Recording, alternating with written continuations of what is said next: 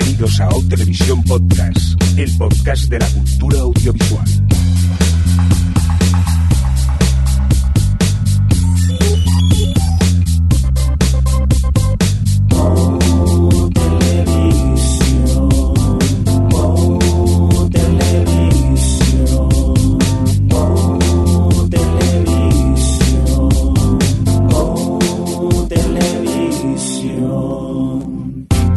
¿Qué? Bienvenidos, bienvenidas a una nueva edición de Televisión Podcast, el podcast de la cultura audiovisual. En esta nuestra edición, la 178, dicho en términos más televisivos, la es el 08E12. Esta eh, edición pre-podcast, eh, pre-Oscars, quería decir, no pre-podcast, ya que nada, como quien dice, están a la vuelta de la esquina los Oscars. Es más, posiblemente los que os escuchéis la versión podcast, como tardéis un poco, ya los habrán dado los, los premios y, eso. Es, lo que tiene el mundo del podcasting, que tú lo grabas y luego, afortunadamente, la gente se lo escuche cuando, cuando le apetece. Vamos a saludar al equipo. ¿Qué tal, eh, Adri? ¿Cómo estás? Hola, pues aquí deseando hablar de los Oscar y de algunas películas que hemos visto. Muy bien. ¿Y tú, Alex, que con ganas ya de la ceremonia, que está aquí al lado, como quien dice? Pues sí, ah, bueno, realmente solo creo que gane Gravity, pero bueno, ya hablaremos de ello. Muy bien. ¿Y tú qué tal, Javi? ¿Cómo estás? Bien, bien, aquí estamos expectantes y expectorantes esperando que llegue el día. Pues Oh. yo no sé, como no he visto ninguna, creo que he visto muy pocas pelis, ninguna no he visto una o dos, creo.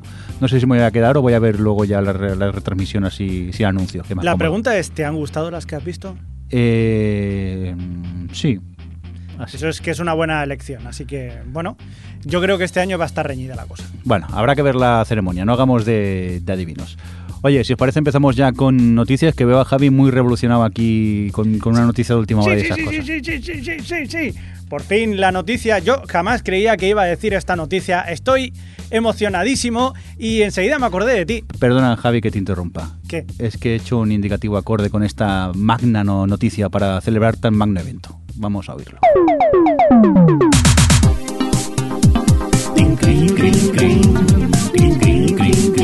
me tomes el pelín, lin, lin.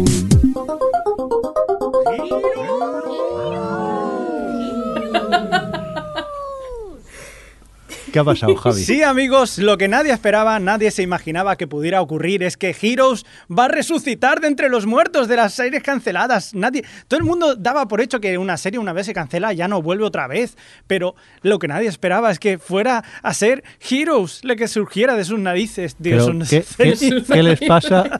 No, no, de sus santos huevos, de sus santos huevos de los señores eh, ejecutivos de la NBC. ¿Qué Sí, está señor. pasando en la NBC? Pues no lo sé, nadie sabe por qué, nadie sabe cómo, pero ahí han vuelto la NBC, ha anunciado con un teaser el Hero Reborn para este 2015.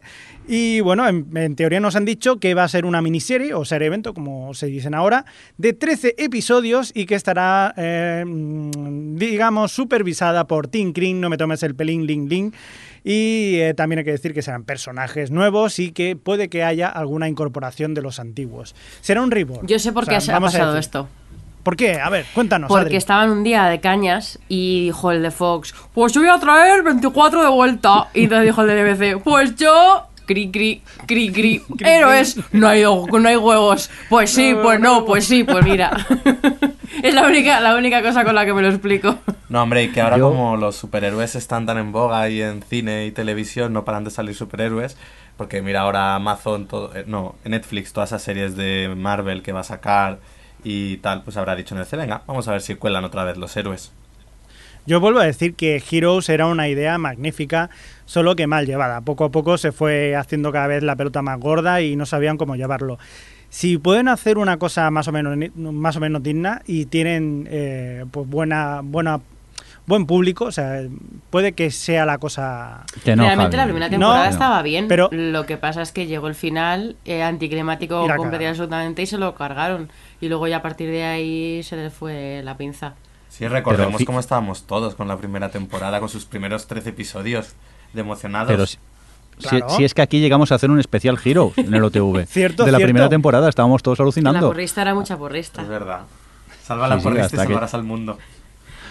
Hasta que llegó ese final y luego ya fue todo cuesta cuesta abajo. Yo es más, yo creo que fue, espera, que lo estoy buscando por Twitter, eh, nuestro oyente Jex14 nos, nos dijo, el equipo de OTV está de enhorabuena y nos mandó un enlace a un vídeo, le di yo y entonces vi lo de Heroes Reborn Y primero pensé que sería, yo que sé, los santos inocentes de Estados Unidos, pero no, luego me acordé que era abril y digo, no puede ser, no puede ser. Yo te lo juro que también estuve mirando si era el April Fool, si era un cachondeo o algo, Sí, pero el febrero no, es lo que, lo que fuera, pero vaya, vaya tela. Ve- Veremos a ver qué... Lo que sí que ¿La vere- veremos... ¿La veremos o no? Lo, lo que sí que La veremos vas a ver lo el- sabes. Y hasta el final, además. Verá- verás el piloto por lo menos seguro. Porque, a ver, estamos obligados con pilotos todos. El piloto. O sea que ya solamente por eso ya merece la pena. Gracias, NBC. Es un Gracias. piloto.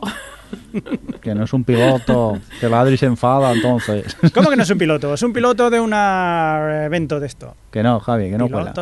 Venga, vamos a continuar con más noticias que te dejan un poco a cuadros. Sí, si antes hablábamos de resutiza, resutiza- re- Re- re- resutiza- re- retusización. retusizaciones de toser, eh, también encontramos que ha resucitado Jennifer López.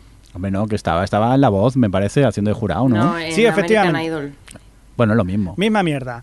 Al final le ha dicho, se ve que tenía un coleguillo, un coleguilla que, que estaba por allí. Era, está, eh, me parece que era Ryan Seacrest, Sí, el presentador de American Idol. el presentador, que le dijo, oye, mira, Jennifer López, ya que nos llevamos tan bien y tal, ¿qué te parecería volver a otra vez a actuar? Porque tú sabes actuar, ¿no? Jennifer López, sí, sí, yo sé muy bien. Sí, puedo.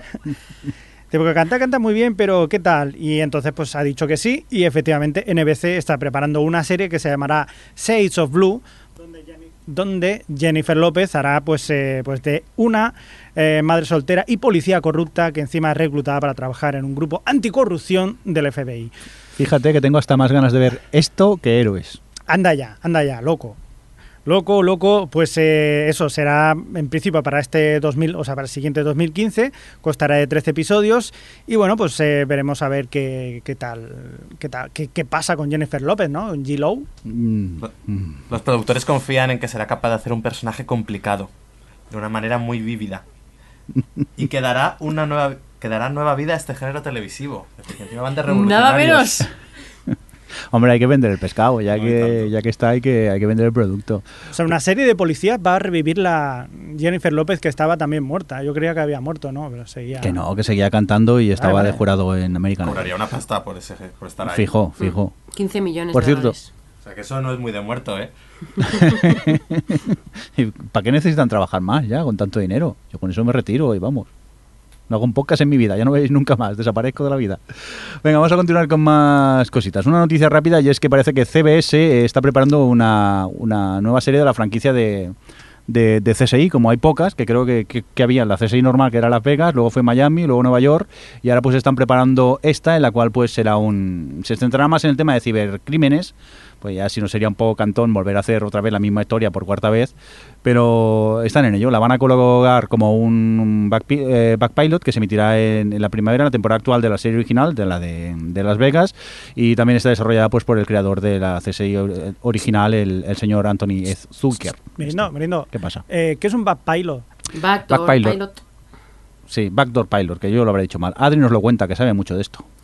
Pues es un piloto, esta vez sí, que hacen de una serie que es, es un spin-off o algo parecido a un spin-off, que lo que hacen es meterlo en la emisión de la temporada de la serie madre en cuestión. En plan, pues lo hicieron con The Finder y Bones, lo hicieron con The Originals y The Vampire eh, Vampire Diaries, que lo meten dentro de la temporada normal de la serie principal, pues meten en el, Ah. digamos que lo intentan in- eh, meten como algo a los actores como si fuese un capítulo más de la serie madre, pero ya te presentan a los personajes, como que se hace una especie de episodio botella, pero eh, orientado a un eh, posible spin-off.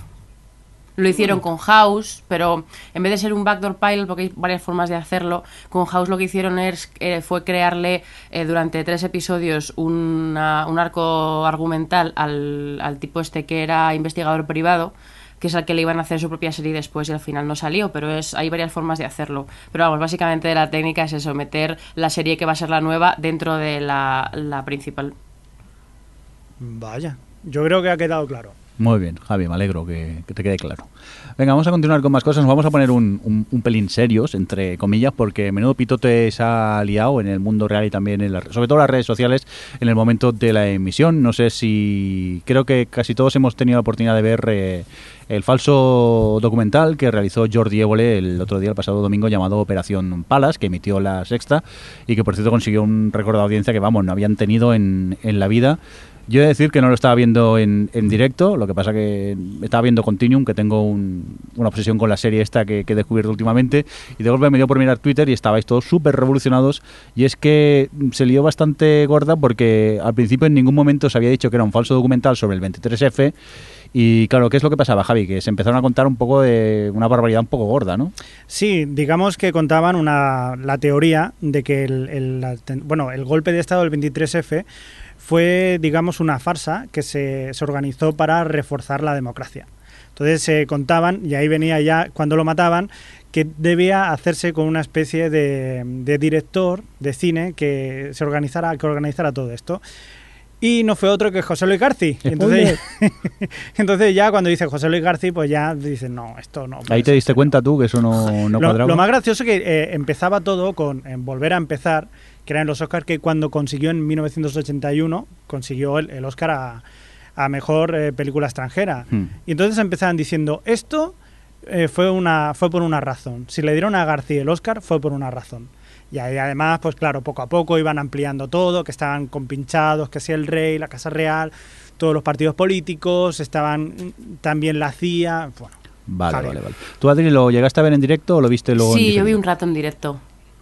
Y, pero tú ya te habías enterado que era falso documental o en ese momento cuando No, empezaste realmente no nadie lo idea? sabía. Lo que pasa es que, a ver, la, en la promoción que había hecho la Sexta durante la semana, que habían puesto además eh, imágenes de un- gente a la que le habían proyectado antes el documental este en plan a modo de prueba, como cuando te mm, hacen de las películas de terror que llevan a gente y graban a gente para las reacciones, pues hicieron lo mismo, pero para promocionar Operación Palas. Y, y ya decían, puede una mentira explicar una verdad. Bueno, que ya como que se intuía un poco, pero vamos, yo eh, pensaba que iba a encontrar un, en un principio un documental sobre el 23F, es lo que todo el mundo se pensaba. Pero para mí, a ver, cuando, cuando salió el tema Garci ya lo tuve muy claro. Pero es cierto que, vamos a ver, cuando ya empieza a aparecer el tipo del CNI, cuando hay cierto tipo de colaboradores que, y sobre todo 30 años guardando este secreto, no era posible. Entonces, que la gente se haya cabreado tantísimo porque se la han colado, en el fondo es lo que están es indignados porque se la hayan colado, pero me resulta, real- yo creo que realmente han conseguido lo que buscaban hacer con este documental. Pero vosotros, por ejemplo, tú, Alex, ¿ves lícito que se haga un falso documental y, y que no se diga que lo es? Sí, me parece bien y me parece es en sí mismo es otra forma un poco de, de expresar una idea. El, mira cómo los medios te van a manipular y, la- y es lo que dice Adri. Al final, gran parte del enfado yo creo que es de es igual que si te hacen una broma te sienta mal y entonces te enfadas porque te han hecho esa broma. Pues aquí era un poco, yo creo, cuando iba leyendo las reacciones por Twitter me, me daban esa impresión. A mí sobre todo me extraña porque creo que el español, una de las cosas que nos caracteriza es que tenemos sentido del humor. Y con esto la gente ha demostrado tener muy Sí. poco sentido del humor. Sí, Por- sí, es un tema muy, muy tabú este del, eh, del golpe de Estado, sí que es verdad. Pero a mí, eh, eh, no lo sé, a mí eh, a la mañana siguiente apareció Évole hablando en la SEI, lo estuve escuchando, y bueno, porque claro, como ha habido tanta polémica y demás, y él decía que realmente eh, no buscaban engañar a nadie, no buscaban eh, conseguir audiencia, que bueno, eso me lo creo hasta cierto punto, pero, pero lo que buscaban era que la gente se repasa- parase a reflexionar la cantidad de, de información que nos comemos todos los días en los medios y no- a, a la que no ponemos ningún tipo de filtro. Y yo creo que lo ha conseguido muy bien y lo ha conseguido con un documental que además... Por si- que yo creo que Jordi tú lo has visto a posteriori ya sabiendo algo que Sí. era mentira y tal. no- creo que a ti no te ha resultado especialmente entretenido de ver. No, yo me aburrí cuando lo vi, pero claro, porque ya sabes eh, que es un falso documental y entonces lo que me cuentan me parece esperpéntico, claro, desde, Pero- desde el minuto uno. Claro, si no lo sabes, mm, supongo que Claro. la curiosidad de saber qué es lo que está pasando, pues te hará seguir viendo más, pero yo Pero no me sé, iba a, los, a la cuarto de hora ya lo tenía muy claro, las redes sociales estaban eh, ardiendo, tal.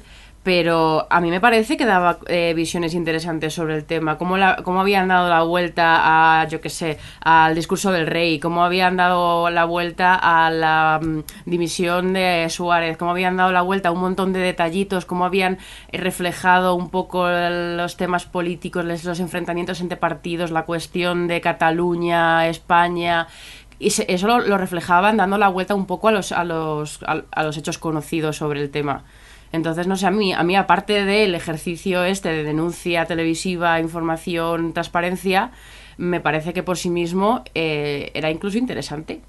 Sí, estaba Pero- muy bien cosido todo. O sea, todos No- los detallitos. ¿No creéis, eh, ya, ya no centrándonos eh, eh, justo en este eh, falso documental, sino en cualquier falso documental serio, no de cachondeo que sepas ya que, que puede, eh, ya, ya nos cuesta bastante a veces eh, diferenciar lo, que es cierto y, y falso en la información, si encima eh, vamos alimentando eh, el tema con noticias, con documentales falsos, yo mm, es que me apostaría lo que queráis que dentro de unos 15 días tenemos en el cuarto milenio alguien asegurando que eso es cierto.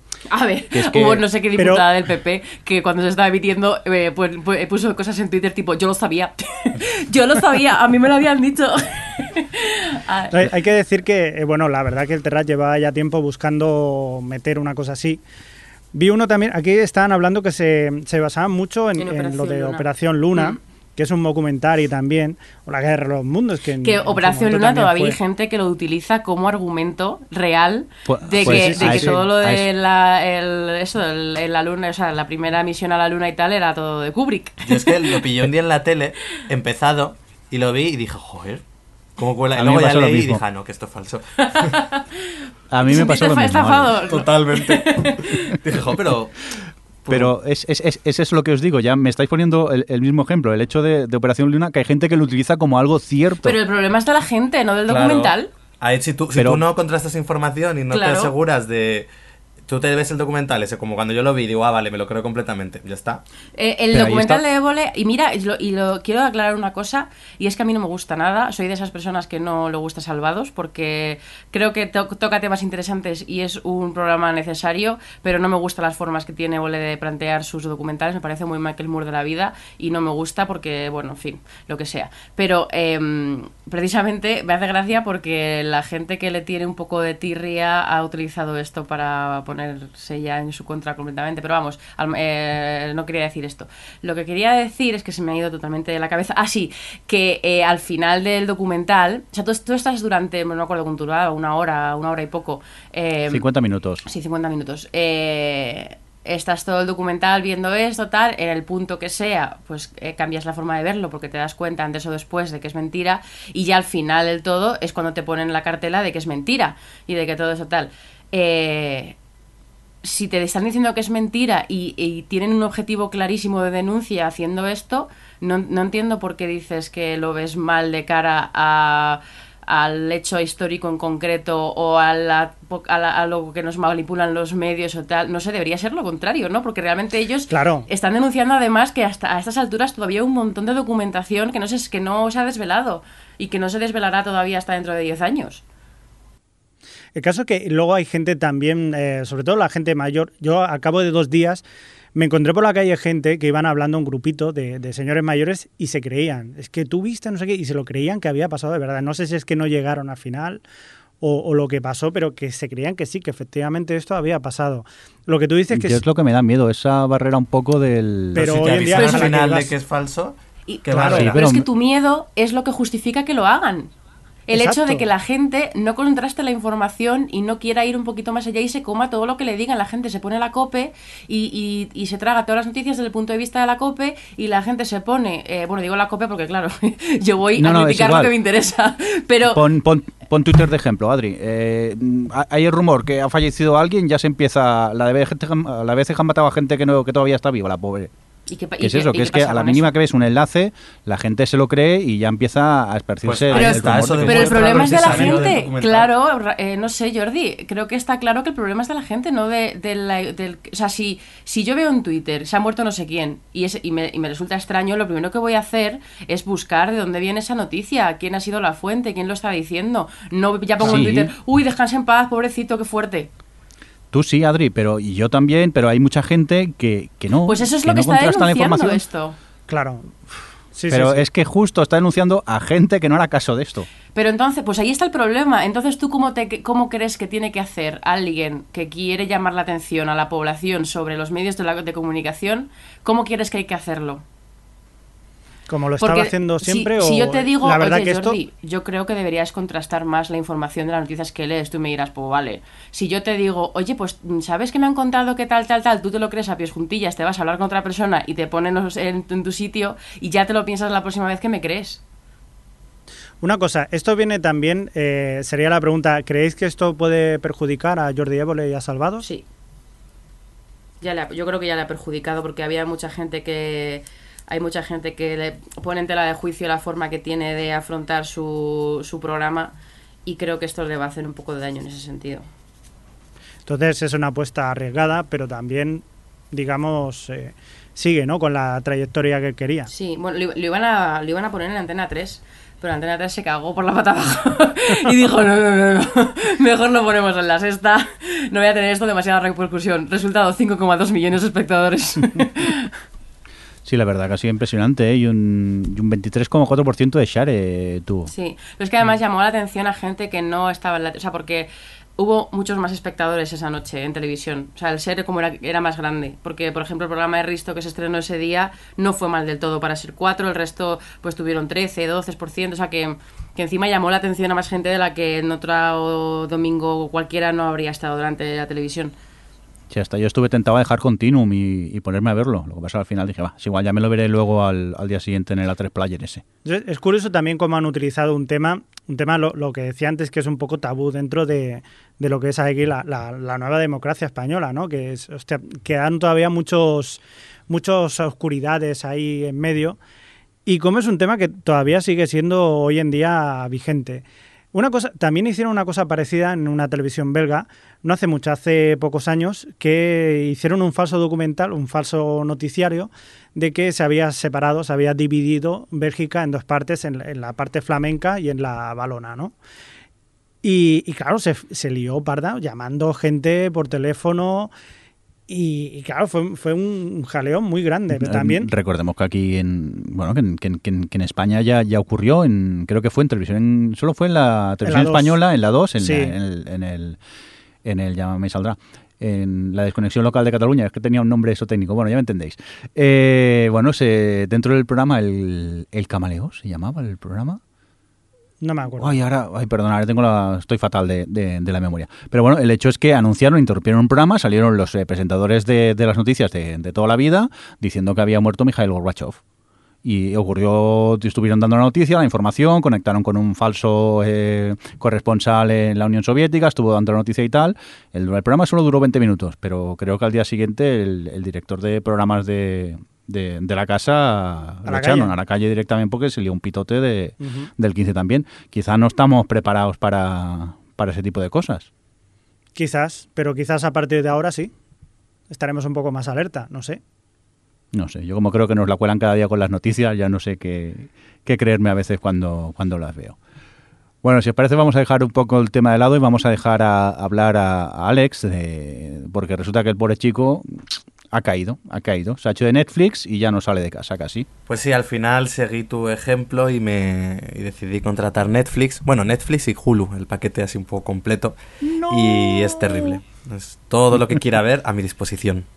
Y al final... Incluidos... eh, Realities re- basura. No, realities basura no. eh, eh, telenovelas chungas colombianas de 110 capítulos. Una, una cosa, una- quería una pregunta. El otro día estuve, pues quedé con Imperwar, que también lo conocéis, que ha estado con nosotros, y nos abordó por Barcelona pues una, una chica, una comercial que nos quería vender Wacky Televisión y nos dijo que, que si conocíamos la televisión online, todo este tipo de cosas. El caso es que el Imperwar le dijo, le preguntó eh, si esto era como Netflix y le dijo que no, que era mejor que Netflix. Y, y Bueno, aseguró que verdaderamente tiene más películas y, y que, que lo pueda ne- tener, o sea, que, que pueda tener Netflix. No lo sé, yo lo pregunto, yo desconozco Netflix, vosotros que lo No, conocéis. no sé igual que el catálogo que tiene, pero Eh, ¿Cuál es el deporte de- nacional, Alex? Que es eh, escoger una película. ¿Cuánto puedes tardar en escoger una película en Netflix? Eh, unos tranquilamente media hora. El otro día me pasaron, porque me quejaba en Twitter de eso, de la cantidad de tiempo que pierdes en escoger que ver un sketch, no me acuerdo de qué programa, que básicamente era como una especie de anuncio de Netflix que te decía que por 4 dólares podías suscribirte a la plataforma simplemente para pasar el tiempo escogiendo películas, pero sin ver ninguna. Y es cierto que te pones ahí a, a- a ver qué ves. Y dices, bueno, esta la pongo en la lista de ver, esta también en la lista de ver, esta en la lista de ver. Y de repente miras y ha pasado 40 minutos y en vez de haber visto un episodio de algo, te has puesto el tiempo en eso. Eso me pasaba con Filmin. Y con Filmin, bueno, a mí me pasaba igual. Pero aquí es aún peor porque hay muchísimo más catálogo. Pero bueno, con esto de que de que me he hecho con Netflix, pues eh, puse un poquito a investigar y tal, para ver cómo... Porque claro, en Netflix también aprovecha todo lo que tú vas viendo pues para irte recomendando cosas. eh. Luego tiene esta malvada opción que es que tú cuando estás viendo un episodio, nada más acabar el episodio y los títulos de crédito aparecen, te aparece una pequeña pantalla en la esquina inferior de la pantalla con el siguiente capítulo que va a comenzar a reproducirse al instante. Por lo que si no eres rápido y saltas del sofá en un momento, ya tienes el siguiente episodio puesto. Y claro, ya si te lo ponen, pues bueno, pues ya dices, venga, voy a verlo. Y así, pues claro, se te va el tiempo uno tras otro haciendo lo que ellos llaman el binge watching, que aquí siempre hemos llamado maratonear una serie. Y bueno, entonces, claro, yo mm, viendo, porque he empezado también a ver House of Cards y dije, bueno, mm, el nivel de esta serie y tal, he preguntado un poquillo también cómo, podría, cómo podían afrontar, eh, pues eso, la producción de este tipo de, de series. Entonces, investigando, pues nada, parece que Netflix tiene 31, 31 millones de suscriptores. Eh, su cuota es muy, muy barata, porque son 7,90 creo que son 7,99 dólares al mes. Y por eso eh, ellos no tienen un catálogo premium, simplemente con eso ya puedes ver todo su catálogo, ya sean películas, series de estreno. eh, la particularidad de Netflix siempre es que no que no te pone los capítulos al día, sino que ellos te ponen temporadas completas. Una una temporada está completa, pues ellos la suben a Netflix y tú la puedes ver. Y bueno, entonces también eh, investigando eh, es eh, la forma en la que ellos pues piensan eh, sus series, cómo no lo hace, cómo ellos no dejan nada al azar a la hora de pensar una serie. Por ejemplo, cuentan como para House of Cards, ellos eh, analizan eh, pormenorizadamente todos los datos de la gente que ve sus programas. Se fijan que, por ejemplo, a sus espectadores les gusta muchísimo los dramas políticos. También, curiosamente, que David Fincher es el director que más les gusta ver a, a la gente que sigue Netflix y que Kevin Spacey es un es un actor que también gusta mucho entre tus espectadores. Entonces ellos juntan A, B y C, dicen, si les gusta el thriller político, les gusta David Fincher, les gusta Kevin Spacey, y tenemos aquí una miniserie británica que también parece que funciona muy bien, que se llama House of Cards, ¿por qué no hacemos un remake? Entonces ellos son un poco del coger, eh, es como el futuro. Hasta ahora en las... El futuro. Sí, es verdad. No, pero eh, hasta ahora la, eh, un poco las audiencias siempre se han servido, pues eso, de, por- a través de encuestas, por Nielsen y es un poco por estadística de a partir de un pequeño, de una pequeña muestra, tú ya ahí extrapolas lo que en teoría la tu público ve. Aquí no, aquí ellos saben perfectamente lo que ve cada persona, cuánto lo ve, cuánto si si deja un episodio, en qué momento lo deja, si no lo deja, si qué actores le gustan más. Y entonces, claro, con toda esa cantidad de de información, ellos pueden crear una, una parrilla, pues que eso, que vaya al pie de la letra lo que ellos quieran, lo que ellos saben que les funciona. Por eso al resto de Development supieron que les iba a funcionar porque decían, a ver, si tenemos las tres temporadas, no los espectadores nuestros les gustan mucho, pues hagamos una cuarta. Eh, pero esto también lleva un poco al hecho que dicen, vale, es fácil un poco saber lo, lo que les gusta, pero también tienes que arriesgarte un poquillo y saber... eh, porque si dices un poco que en programación, eh, al final el arte es llenar un hueco que no hay, eh, llenarlo, es decir, crear un contenido que no exista y producirlo y de ahí, pues eso, conseguir el éxito. Entonces es un poco utilizar lo que ellos saben para crear un nuevo producto, es decir, no una copia de lo que ya hay y bueno, en eso, en eso ahora están. Por ejemplo, con Orange is the New Black, pues fueron ahí, arriesgaron y mira, les ha funcionado. Eh, era curioso también leyendo como ellos tienen una, como lo llamaban, una sala de guerra, donde por ejemplo cuando estrenaron la, la segunda temporada de House of Cards, porque bueno, ellos cuando estrenan una serie la ponen los 12 capítulos de golpe y desde la que tienen un montón de ingenieros que están ahí vigilando cómo va funcionando ya no solo la plataforma, sino cómo pues la gente lo va viendo, con cada cuántos capítulos seguidos se ve todo el mundo. Por ejemplo, contaban que había una persona, habían tenido un usuario que se había visto los 12 los 12 episodios eh, de House of Cards con un descanso en total de 3 minutos en- para toda la temporada. Es decir, que había el pobre hombre había parado a mear una vez y se había visto toda la segunda temporada de, de golpe. Entonces ellos van viendo un poco que funciona, que no. También se supo, por ejemplo, que en Europa, eh, porque Netflix está tanto en Estados Unidos como en algunos, en algunos países de Europa, en Estados Unidos, en Latinoamérica también. Vieron que, por ejemplo, en Europa eh, la serie no, eh, no se vio tan en maratón, pero se- a lo largo de la semana se vieron más episodios, que en Estados Unidos, en cambio, se vio más en maratón. Es decir, ellos ya pueden ir viendo, eh, pues eso, al milímetro los datos y a partir de ahí ir creando una programación. Es un poco eso, llevar un...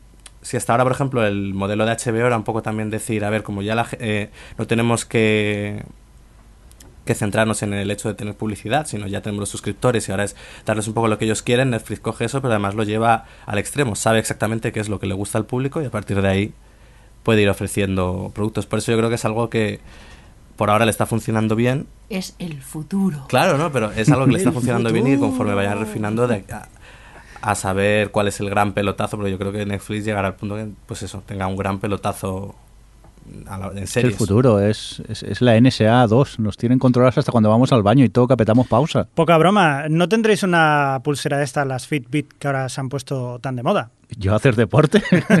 Qué Pues no necesitas hacer deporte para ¿Ah, no? eso. Eh, hace poco hicieron también una de las cosas que hacen Netflix, es que entre los propios, eh, la, la pro- la propia gente que trabajan allí, dejan un, un código abierto para que ellos puedan intentar mejorar todo aquello, ¿no? Igual hacen 24 horas, vamos a intentar, venga, podéis hacer lo que queráis. Y una de las propuestas que les hicieron fue eh, colaborar con la, con la pulsera esta Fitbit, Sí. de tal forma que, que la propia pulsera lo que hace al, detectarlo, al, estar acorde con, ella, o sea, Netflix, si tú te duermes, se para la película a la que estás viendo. Te puede avisar cuando te duermes, cuando te, mm, o sea, no vayas a ver esta película que te vas a dormir, o, o simplemente eso. eh, Estás viendo la película o la serie que sea, te duermes, se para. Cuando vuelves a despertarte, vuelve otra Oye, vez a pues empezar. eso muy bien porque, claro, es lo que contaba antes Alex, que, que se acaba una serie y te empieza el otro capítulo. Como te quedes frito en el sofá, te pasan dos o tres series y no te acuerdas dónde te habías quedado. Y eso es un punto a, a su favor. Qué miedo, es que nos controlan, nos lo controlan todo, ¿eh? Pero por otro lado, es tan cómodo. Yo, vamos, siem- no me cansaré de recomendaros eh, el servicio. Lástima que por ahora no esté a- aquí, aquí en España y el tema de subtítulos en español esté bastante escaso todavía. Y de Hulu, por cierto, Alex, ¿qué tal? ¿Contento también con él o qué? Sí, eh, tiene, Hulu tiene la diferencia respecto a Netflix que te incluye anuncios durante los episodios. No son muchos, pero bueno, te pone, suele ser tres o cuatro pausas a lo largo de un capítulo de 40 minutos. Pero bien, también está bien para... Ya no tienes por qué descargarte series. Es decir, Oye, cuéntanos, ¿qué serie estás viendo esa, el culebrón ese? Si lo has confesado por Twitter, o sea que ahora no, no tienes excusa. no es un culebrón, es una serie colombiana, ¿De cuántos capítulos? pues 110. Pero bueno, porque tiene Bueno. tres temporadas. No, es, se Vale. llama Pablo Escobar, el patrón del mal, y es una... No, no, no, no. El patrón del mal. Bueno, no, ese- ese no es el Ese no es acento. el acento. Da igual. Es. Pues eso, es una telenovela, supongo que sí, así se llama, ¿no? Eh, que te cuenta la historia de Pablo Escobar. El, pues esto, el- Hombre, pero en este caso yo no creo que, que concuerde mucho con el patrón de las telenovelas. claro, es ¿no? lo que iba a decir, ¿no? Por ejemplo, llevo cuatro episodios y no hay, no hay trama romántica ni nada, simplemente te está contando los inicios. Claro, es que a ver, con todos los que son, voy por el comienzo, pero los inicios de este hombre y según parece toda la serie te recorre la vida completa y de que, bueno, como él pues al final acaba cambiando Colombia por completo y la convierte en, pues eso, en periodo de la droga en el que se termina convirtiendo. Entonces, mm, cuando empecé, vi el primer episodio, me gustó, dije, bueno, voy a- investigué para ver si, me, si esto iba a ser pues luego una telenovela así tipicorra o tal, y no, parece ser que sí, que es una buena serie, que se hace un buen retrato de lo que, de, de, bueno, del personaje de Pablo Escobar, de quién fue y de todas las, pues eso, las burradas y todo que hizo. Entonces parece... Pero ¿cómo, ¿cómo acabas descubriendo la serie? ¿Tú conocías algo de ella o fue aquello haciendo zapping? Ha- había leído, no recuerdo dónde, había leído un artículo sobre ella que hablaba bien, pero dije, bueno, una telenovela, yo que voy a bajarme eso. Y luego, pues un día, perdiendo tiempo en Netflix, en- sí, no, en Hulu, lo vi y dije, "Ah, voy a ver el primero. Y ala, pues ya está. Por cierto, que en el último fuera de series, eh, uy, no, no me acuerdo el nombre de cómo se llama quien entrevistan, pero hablan un poco de, de la tele internacional y de cosas interesantes a ver eh, fuera de lo que estamos acostumbrados de ver de Estados Unidos o España o, o el Reino Unido. Y hablan, por ejemplo, de series de HBO latina y también de una serie brasileña que está bastante bien. Yo HBO, Os recomiendo que os eh, no, escuchéis HBO el Latino, último- por ejemplo, vi en su momento y me gustó eh, Epitafios. Bueno, creo que tiene dos temporadas, vi la primera, estaba bien. No, y esta de Pablo Escobar, por ejemplo, me sorprendió el, el nivel de producción, es bastante decente. Que en- te puedes esperar una telenovela, no sé, algo más cutrecillo y no. Eh, es decir, que es está bien. Hombre, Estoy- yo- ya está bien, ya está bien de, de fijarnos siempre en los topicazos televisivos que también existen. O sea, si creíamos que habían topicazos por países, también hay topicazos televisivos y está bien. Oye, me alegro mucho. Tú hace, hace no mucho también, Mirindo, dijiste que había una serie eh, argentina, ¿no? La de Las mujeres, asesinas. ¿Ves? Sí, lo que pasa es que de momento solo he visto los dos eh, primeros episodios. Pero bueno, es una manera distinta de, de ver cosas. Yo, por cierto, ahora me estoy acordando de una serie argentina que me, me maravilló cuando la vi, llamada Ocupas. La serie es, eh, es- tiene, tiene sus años, ¿eh? Y es más, creo que los rips eran VHS siquiera, no era ni, ni, ni TDT ni nada digital, pero eh, fue una serie que me, me sorprendió mu- muchísimo. No sé si tenéis alguna serie así más fuera de lo común que hayáis visto que os queráis recordar, ya que estamos aquí metidos en el tema. Adri, No, yo Ella es- coreana. Ella es muy clásica. Bueno, no veas Sí. las Bueno, series sí, coreanas coreana. que tiene Hulu. no, no intentes Me acuerdo de ti. Sí, yo así, fuera del círculo habitual, lo que yo he visto más han sido doramas y, y k-dramas, las series coreanas y japonesas, eh, no anime, sino acción real. Y bueno, lo que pasa con las series coreanas es que es otro rollo. Bueno, tienen un poco de todo tipo, pero de las que más hacen suelen ser eh, comedias románticas, culebrón. Y como yo tengo esta, este monstruo choni, pues de vez en cuando. Bueno, últimamente, antes veía bastantes más, ahora estoy bastante desconectada. Lo que pasa es que cuando llega el verano me veo un par. Y eso lo bueno que tiene que suelen ser solo una temporada, como mucho 16 capítulos, de 13 a 16 suelen ser, así que se ven muy bien. Pero vamos, mm, en plan series de calidad de recomendar, mm, no se me ocurre. En su momento vi los simuladores, la, la original, y me gustó, me gustó. Bueno, también me gustó la versión que hizo 4, pero, pero vamos, que así ahora mismo no se me ocurren otras cosas. Muy bien, oye, pues aprovechando que estamos hablando de, de Netflix, eh, de, Net- de Netflix, yo os quería comentar que he tenido la oportunidad de ver ya la segunda temporada de, de House of Cards. No en maratón, como el señor que solo hizo una pausa de tres minutos para hacer pis, sino que la he visto en varios días, pero bueno, que también la he maratoneado bastante porque tiene un factor de enganche bastante alto. Es decir, que comparada con la primera temporada, me gustó mucho más la primera. Esta segunda temporada tiene algunos momentos bastante what the fuck y algunos momentos que alguien por Twitter ha, nombrado como escándal. Y sí que es verdad que no sigo escándal, pero por lo que he leído eh, se le va bastante la olla. Y aquí sí que es verdad que tienes al- algunos giros argumentales que te dejan un poco descolocados. Todo y eso mm, atrapa tanto la serie que yo la recomiendo totalmente. ¿Tú creo, Alex, que has visto hasta el noveno de la primera? Sí, estoy por la primera y reconozco que cuando la empecé con ella pensé que iba a ser un drama así serio y solemne, como así sobre política en Washington y tal, y me sorprendió lo entretenido que era. Realmente es un thriller ahí con, con un tipo malvado haciendo maldades a todo el que pilla cerca y se deja ver bastante bien. Ahí es, es la típica serie repleta de gente moralmente deleznable, pero oye, y luego he de reconocer que me tiene enamorado eh, la mujer de, de Kevin Spacey, eh, Robbie Wright Penn, que es eso, Penn. que es un... ¿eh? No, Penn ya no es. Penn, Robin Wright, ¿cierto? Con ese aura gélida que siempre va y esa, esa mirada, esa frialdad, pero me encanta el personaje. Pues sin decir mucho más, te va a encantar la segunda temporada. Hasta aquí puedo, Oye, puedo oye, Por cierto, hablando de, de- de páginas y streaming y tal, una noticia rápida que es que el otro día, por lo visto, ya no solo es Netflix quien resucita las series ya desaparecidas, bueno, también lo hace la NBC con, Heroes, pero resulta ser que Amazon también se suma al carro de resucitar se- series ya canceladas y han decidido pues continuar con la producción de Reaper Street, esta eh, producción de BBC eh, que es- estaba basada en unos policías que trabajaban en, en Londres justo en la época en la que se producen los crímenes de Jack el Destripador, había sido cancelada y parece ser eso, lo que os digo, que Amazon va a continuar con, con ella. Y hablando de Amazon, Javi, mm, espera, que te voy a poner una cosita muy bonita y, y hablamos de ello.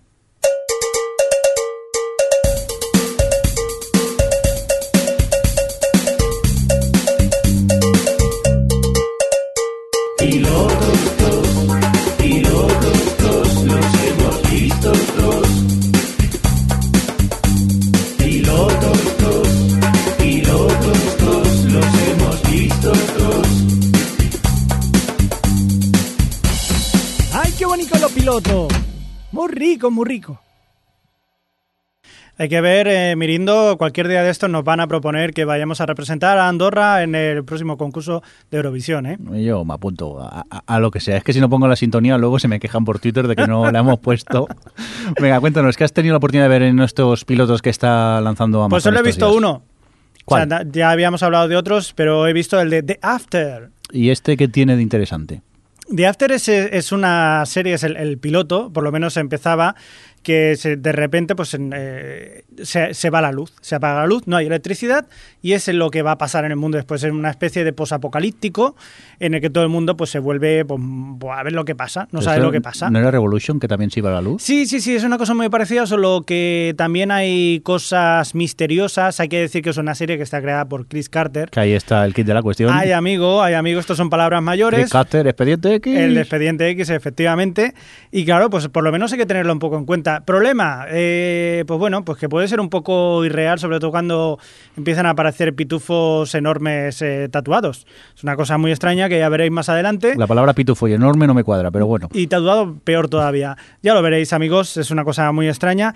Y la verdad que a mí no me desagradó. A mí no me desagradó, pero viendo en Twitter la gente echaba pestes de este capítulo. Supongo que porque también aparecía uno, el Adrián Pascar o Pa- Pastar, que era uno de Heroes y la gente le tiene mucha manía. Pero bueno, que tampoco estaba tan mal. Te tienes que meter dentro un poco del juego y a ver cómo va. Lo que pasa es que si no le gusta a la gente, pues no habrán más. Entonces, amigos, yo qué sé, si no gustan los pitufos grandes, Quédate varias cuentas y vota tú. Pues en igual hago, Amazon, no a ver crees. si Igual- ahora igual por tu culpa van a producir una serie entera. Vosotros, eh, sector Madrid, no habéis tenido oportunidad de ver ningún piloto de Amazon, ¿no? No, es- esta tengo. A ver, yo tengo curiosidad, pero como es eso que si no le dan luz verde no, no producen la serie, no quiero verlo, que me guste y luego quedarme sin serie. Porque esta tengo curiosidad por eso, por el hecho de que sea Chris Carter, el creador de Expediente X, que oye, algo de crédito Yo- hay que darle por eso. Me admira tu, admiro tu fuerza de voluntad porque yo es que ya solo por la curiosidad de verlo, sé que lo voy a ver este fin de semana a ver si me, pongo y, a ver qué tal. Porque ya te digo, yo había leído cosas bastante negativas, mm, que a ti te guste, no sé si es bueno o no, no sé si debería ya descartarlo directamente, pero bueno, me voy a poner con, con él. Lo que tú, Alex, sí que has podido ver alguno de los pilotos que se han estrenado estos días, ¿no? Sí, el de About a Boy, una comedia de, una, de 20 minutos basada en la película, ¿cómo se llamaba en España? Un niño grande. Un niño grande. Un sí. niño grande. Y bueno, es una comedia familiar realmente moñas. Pero está simpática, yo me he reído bastante. No me lo esperaba. Tú también la has visto, ¿no, Mirindo? Sí, eh, yo la he visto hoy mientras comía y la verdad que me he reído en algunos momentos bastante. Sí que es verdad que el final Super Moñas me, me ha tirado un poco para atrás. Pero mm, como me he reído, sí que voy a, a continuar viéndola. Y eso sí, me parece un poco eh, el, el personaje de Mini Driver como la más floja de, de todos los protagonistas que aparecen. No, no me la creo en, en el papel que está, que está haciendo. Pero bueno, ya os digo que me he reído con ella, sobre todo mucho al principio. Y, y bueno, lo de siempre, en mi caso, que como son comedias de 20 minutos, pues la, la voy a ver directamente. Tú, son comedias de 20 minutos o es héroes, te lo ves entero. no, lamentablemente veo demasiadas cosas enteras. Tendría que aprender a dejar más, más cosillas a menudo. Oye, pues un piloto que vi yo que se me había olvidado. Sí. No piloto porque ya lleva tres o cuatro capítulos más. Es el de Ankel, una serie también inglesa Sí, que la hablaba muy bien de ella y efectivamente me he puesto a verla y me he divertido mucho. drama, comedia. Es una comedia, una comedia también pequeñita, 20 minutos y se pasa muy bien, muy divertida. Yo la recomiendo. Muy bien, pues. A ti te gustará, Mirindo. Mira lo que digo. te gustará. tomamos notas. Tengo que ver la de Ankel, la colombiana que ha hecho antes Alex, algún Doraemon de esos que dice Adri. Uf, no voy a parar este fin de semana, por favor. Venga, vamos a continuar con más cosas. Un indicativo y ahora volvemos. La noticia Star Wars. de la semana.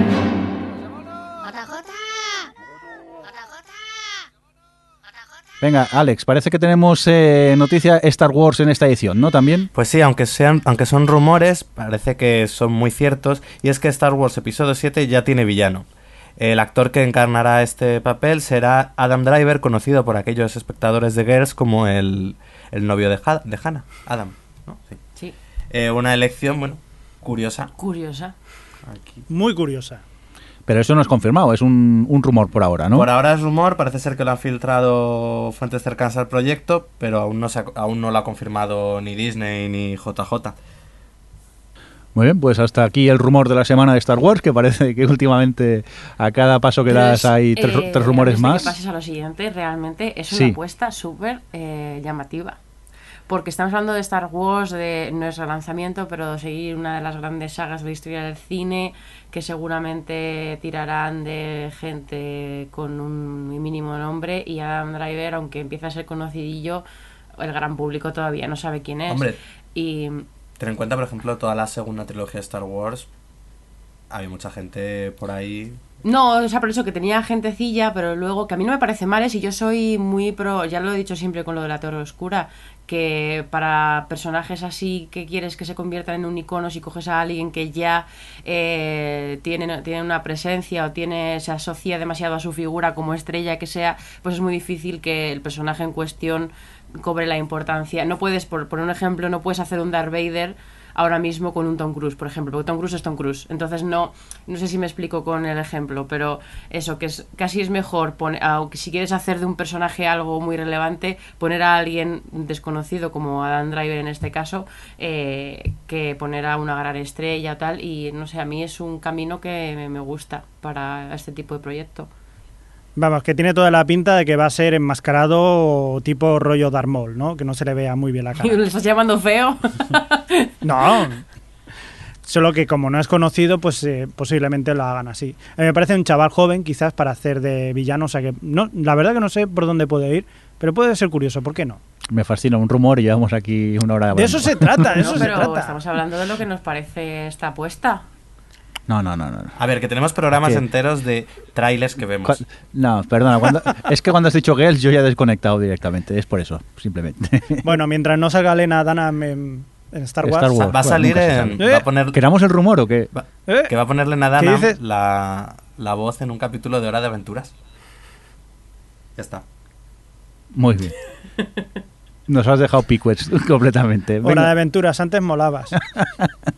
hay que verlo primero, Javi, no vale criticar sin mirar. ¿Qué haters Venga, Adri, sois? tú- como esa gente que no quiere ver Girls porque no le gustan las tetas de Lena Dunham. Es como... Hombre, son omnipresentes en la serie. O sea que Ya, no pero... gustan. En fin. Pues ya que hablamos de rumores, Sí. parece ser que el último así gordo que ha revolucionado un poquito a los fans del director es que David Fincher eh, está hablando para... para en- bueno, en, en- como... Sí, para ser el próximo director del biopic de Steve Jobs, que bueno, si no... Si recordáis, hasta hace poco se estrenó uno protagonizado por Aston Kutcher, que fue bastante pequeño, vamos, que nadie le ha hecho ni pizca de caso. Esa- Bueno, y- y se habló bastante mal. se habló bastante más y además que eh, un pla- fue un rollo indie, una película muy pequeña que no, no iba a ningún sitio, pero bueno, que a la vez se- salieron estos dos proyectos y no se sabía nada todavía sobre, sobre el biopic este de Steve Jobs. Y bueno, pues durante, bueno, ya se sabía que estaba interesado Aaron Sorkin, vamos, se supone que Aaron Sorkin iba a encargarse del guion, aunque todavía no se sabía nada en concreto. Y los últimos rumores que dicen, aparte de que David Fincher se encargaría de, de dirigirlo, lo que supondría que volvían a trabajar juntos después de la red social, de la gran red social, eh, es que Aaron Sorkin ya tiene pensado cómo va a ser el guion. Y es que iba a escribir eh, la historia en torno a tres de las charlas de estas que hacen siempre los de Apple, pues a tres de las charlas que dio Steve Jobs en tres momentos muy distintos de su carrera. Uno cuando iba a sacar el Mac, otro cuando iba a sacar el iPod y otro cuando iba a sacar el Next que no tengo ni idea de lo que es, eh, un po- eh, en plan rollo tres escenas de 30 minutos de, de anticipación, o sea, de momento previo a dar esas charlas. Y en eso iba a consistir un poco el biopic, un biopic bastante peculiar de planteamiento. Y Para todos los biopics son lo mismo, al final se muere y ya está. O sea que ser guionista de un biopic, pues ya ves tú, qué gracia. No, realmente, a ver, el biopic es una es un género que a mí no me gusta porque generalmente no me parece buena idea abarcar toda la vida de una persona porque toda la vida de una persona no es interesante. Entonces, eh, cosa, bueno, hace poco el último que sí que he visto yo un poquito de ese cinematográfico un poquito con más de renombre fue el de Margaret Thatcher y realmente es que no, no, no todos los aspectos de la vida de una persona son interesantes para plasmarlos en una película. Entonces, a mí me gusta que Aaron Sorkin se haya planteado esto. No tiene sentido contarte la vida de Steve Jobs de forma lineal, de forma como si la pudieses leer en el Wikipedia, sino que te va a intentar reflejar. Bueno, la, la idea es intentar reflejarte personalidad eh, o lo que ha supuesto él, la figura para el avance tecnológico, bla, bla, a través de estos tres momentos de su carrera. Y me parece mucho más interesante que hacer un biopic mm, al uso. En Sí, fin. es que lo- es eso, los mejores biopics al final son los que deciden escoger un momento concreto Claro. y contarte ese momento concreto. Porque puedes contar algo más que, pues eso, todo Sí. 50 años. No, realmente encuentra algo relevante, algo que te vaya a aportar nuevo. Y luego, bueno, estará produciendo supuestamente Scott Rudin, que es un gran productor cinematográfico que tiene muchísimas grandes películas a sus espaldas, pero bueno, eh, ha producido las de David Fincher, entre otros, bueno, las de Paul Thomas Anderson y, Wes Anderson y muchos Anderson. y, y, en fin, que a mí la verdad es que me apetece un montón ver otra vez trabajando juntos a, a Sorkin y Fincher, porque me encanta la red social y con una figura tan interesante como es Steve Jobs, creo que puede salir algo, algo bueno. Dale las gracias a HBO por cancelar The Newsroom, que le ha dado tiempo libre a Aaron Sorkin para que se centre en esto. Sí, Que no lo han cancelado, que se ha acabado. Bueno, Que van a hacer una tercera temporada, ¿no? Al final, sí, ¿no? pues no sé. pues ni Cri, idea. cri, cri, Yo me desconecté después de la segunda. No. Vamos, ni siquiera vi la segunda, vaya. Vale, vale. Venga, vamos a continuar con más cosillas y vamos a hablar de cine que sí que se ha hecho ya, ya que vamos a continuar con este Road to Oscars con alguna de las pelis eh, nominadas a los premios y que hemos tenido oportunidad de ver. Eh, Ger, eh, de aquí, ¿quién la ha visto? Creo que tú, ¿no, Javi? Sí. Y, ah, no, veo que la habéis visto los tres ahora, que me doy cuenta, menos yo. ¿Y qué tal, Javi? Pues muy bien, la verdad que era una película que no sabía que iba a pasar. Yo la verdad que tengo en alta estima a Joaquin Phoenix, eh, este señor a mí me gusta mucho cómo actúa y, y la verdad que mm, a mí me ha alucinado mucho, no solo la película, sino sobre todo Joaquin Phoenix, un papel que él hace muy moderado porque es un tío que, que está pasando por, por una depresión que acaba de cortar con su novia, y él eh, pues le, le recomiendan un nuevo sistema operativo en el que pues eh, puedes interactuar y eh, utiliza la voz de una chica y poco a poco se empieza a enamorar de ella. Y es, es eh, claro, visto desde fuera dices, es bastante absurdo, la gente que lo ve desde fuera es absurdo, que dices, te estás enamorando de, de, de un sistema operativo eh, muy friki, o sea, esto es una cosa muy friki, por Dios, pero la verdad que, que lo estás viendo y estás viendo verdaderamente una película de amor muy bonita, muy chula. O sea, para mí una de las mejores películas de, de humor, no, de amor que, que he visto en los últimos tiempos. ¿Coincides con Javi, Adri? Sí, o sea, coincido en la opinión, pero sí, me gusta. Ger es mi nueva película favorita. Lo digo abiertamente. Me encanta, me ha encantado. Me ha parecido alucinante cómo Spike Jonze cons- Jones consigue contarte una historia que, como ya ha apuntado por donde iba Javi, eh, está rozando el ridículo constantemente. Realmente, si te paras a pensarlo racionalmente, eh, es muy chorra, pero él, está contada con tantísima naturalidad. Eh, Joaquín Phoenix está tan mm, vulnerable y tan natural y es todo tan. De hecho, consigue que te identifiques con un sistema operativo, porque no solo lo comprendes a él eh, y por qué se enamora de ella y qué es lo que busca, y tal, sino también la comprendes a ella, que es, que es, que es un, es una inteligencia artificial. Entonces, que consiga eso me parece todo un logro. Y luego, nada, a mí me ha gustado mucho porque evita, aparte del tema del ridículo, eh, caer en la típica crítica a cómo ahora con las tecnologías no nos relacionamos los unos con la típica eh, crítica a la sociedad actual mm, con todos los WhatsApp y todas las cosas. Eh, huye de eso, no es una, es una es una historia de amor y no se quiere centrar en eso y solo se quiere centrar en cómo nos relacionamos los unos con los otros y, y por qué nos enamoramos, por qué nos dejamos de enamorar. Ay, es tan bonita. Hombre, eso también está ahí, ¿eh? La del no, pero- discurso de la película está ahí. Pero no se a- centra en eso. Hombre, te el centro de la historia es la, la historia de amor, pero no, es que a mí precisamente me, me gustó mucho eso que, pese a que es una historia de amor y que funciona muy bien y que te hace creíble algo, pues eso que no es...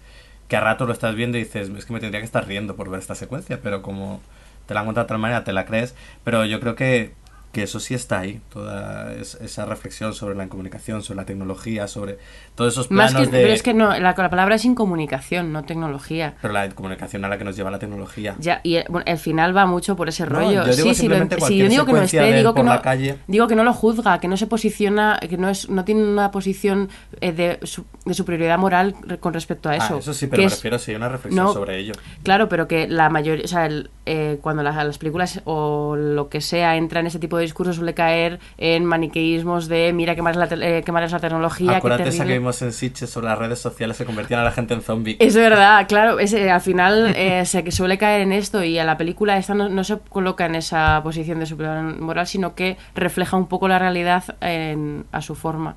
A mí me gustó que no descuidase el- un poco su, también su faceta de ciencia ficción, porque entre lo que cabe también es una película de, de ciencia ficción. No, y coincido, me, me gustó bastante. Es de, bueno, de lo que yo he visto este año diría que sí, que es lo que más me ha gustado. Eh, curiosidad también, por ejemplo, el, el cartel que se exhibe aquí en España es diferente del... del- o sea, es, es igual, solo que no incluye a Scarlett Johansson, que es la voz del sistema operativo, en este caso el original. Aquí, por claro, como no se le ve, como no se la ve, ¿Pa- pues ya pa' qué la directamente para qué la ponemos. O sea, porque igual la gente se cree que va a aparecer. Por otro lado, Entonces, porque si hay un poco... Como Claro, curiosidad, eh, cuando se rodó la peli no era Scarlett Johansson la que, iba- la que era la voz, solo que una vez terminada la película el director vio que no le funcionaba y contrató a Scarlett Johansson para que grabase todos los diálogos y funcionan perfectamente. Sí, La verdad es que hay que decir que es el mejor papel de su vida. Que no, hombre, que está Lost in Translation. Lo hace muy bien ella, la verdad, crea un personaje... Es, es muy difícil transmitir tanto como, hace, como consigue ella con la voz.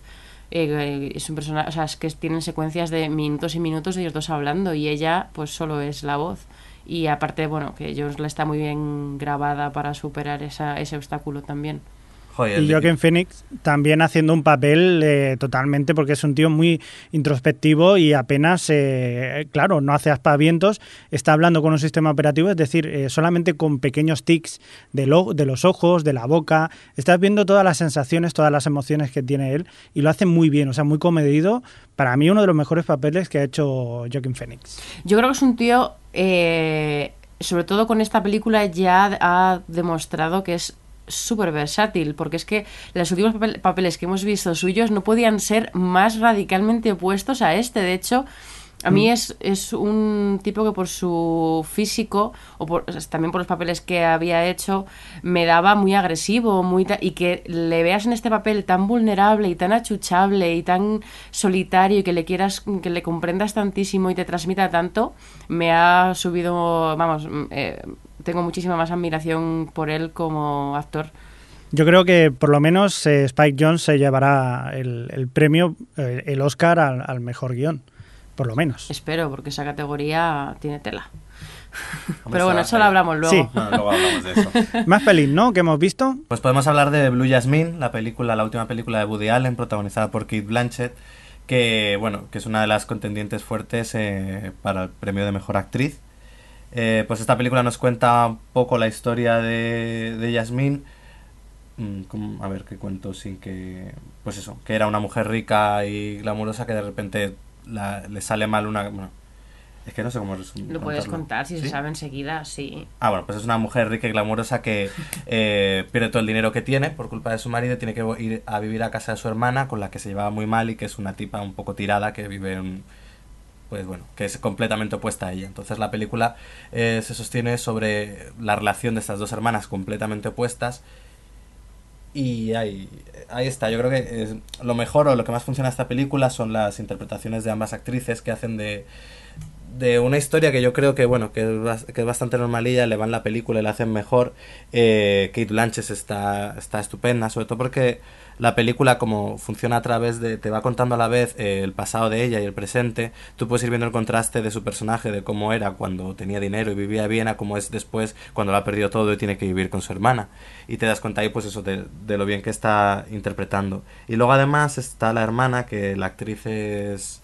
Sally Hawkins. eh, Sally Hopkins que podría quedarse en segundo plano después de lo que hace Kate Blanchett, pero consigue darle la réplica bastante bien, con un personaje que a mí me resultaba bastante entrañable y pese a ser muy perdedor, pues no le cogías cariño al final.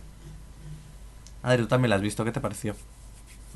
Pues a mí me gustó, me gustó. Estoy un poco de acuerdo en general con todo lo que has dicho porque creo que es más eh, relevante a nivel de interpretación que a nivel de guion. Aunque también me parece bastante injusto las críticas que se le hacen al guion porque, bueno, pues a la gente al final achaca eh, que la película esté bien a Kate Blanchett y realmente el personaje está construido ahí, entonces no puedes eh, tampoco obviar la labor de Woody Allen en todo esto y la dirección de actores, pero Me gusta mucho que realmente te está contando el viaje de ella.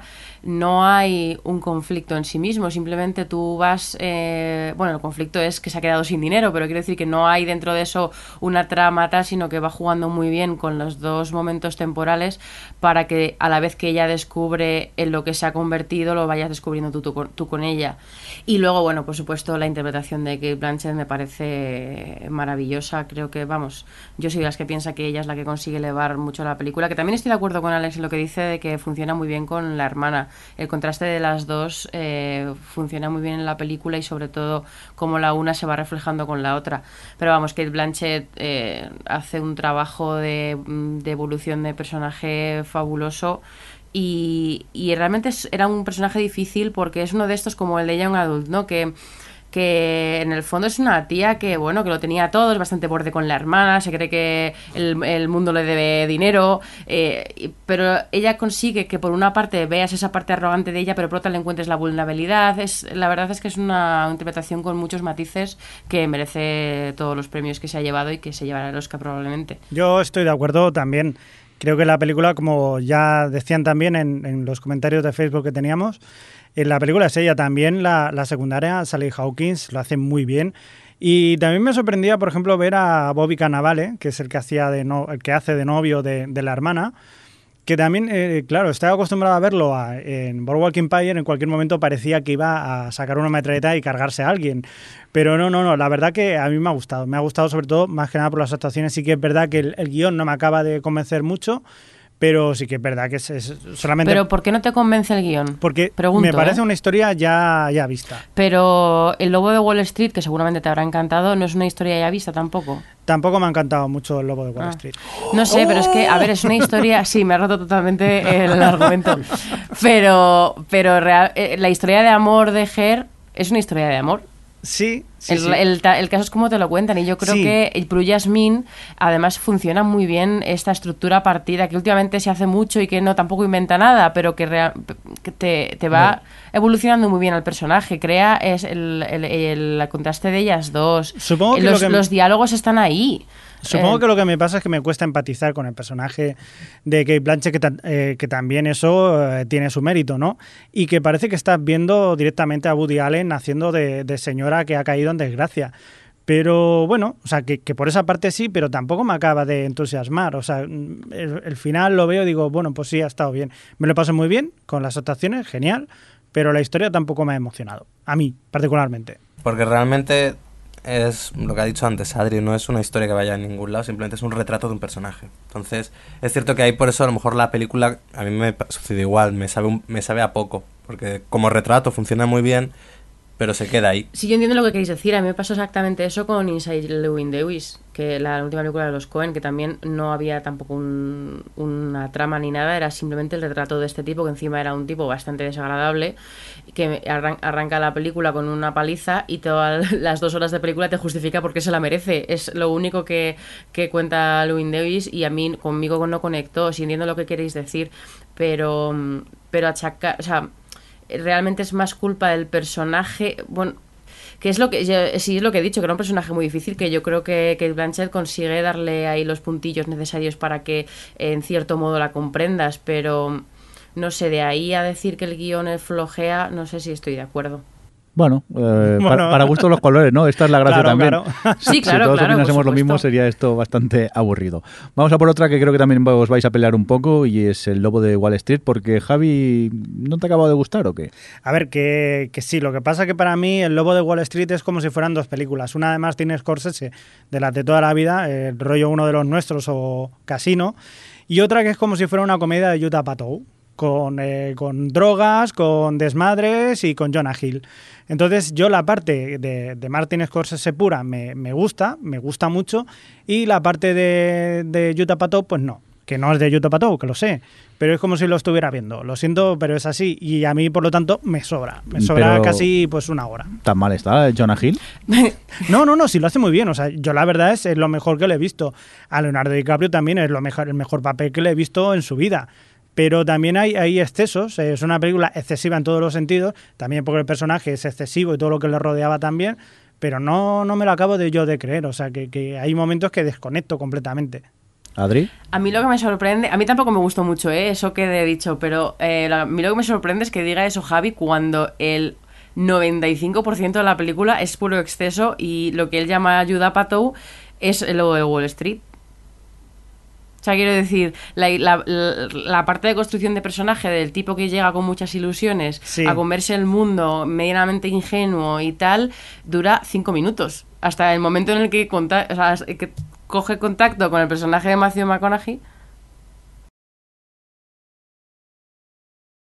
Eh, drogado, tiene que coger el coche y es un esperpento. O sea, una escena, una escena que a la gente le ha encantado, le, le ha parecido divertidísima Sí. y a mí me ha parecido un esperpento de, de decir esto, esto que, que- que estoy Porque viendo. tú eres una persona responsable, que si Las conduce no bebe y esas no, cosas. pero- o por ejemplo las escenas de, de- de pelea con la con la novia, o sea, con la mujer, que dices, eh, se notan tanto que están sobreactuando y que no viene a cuento.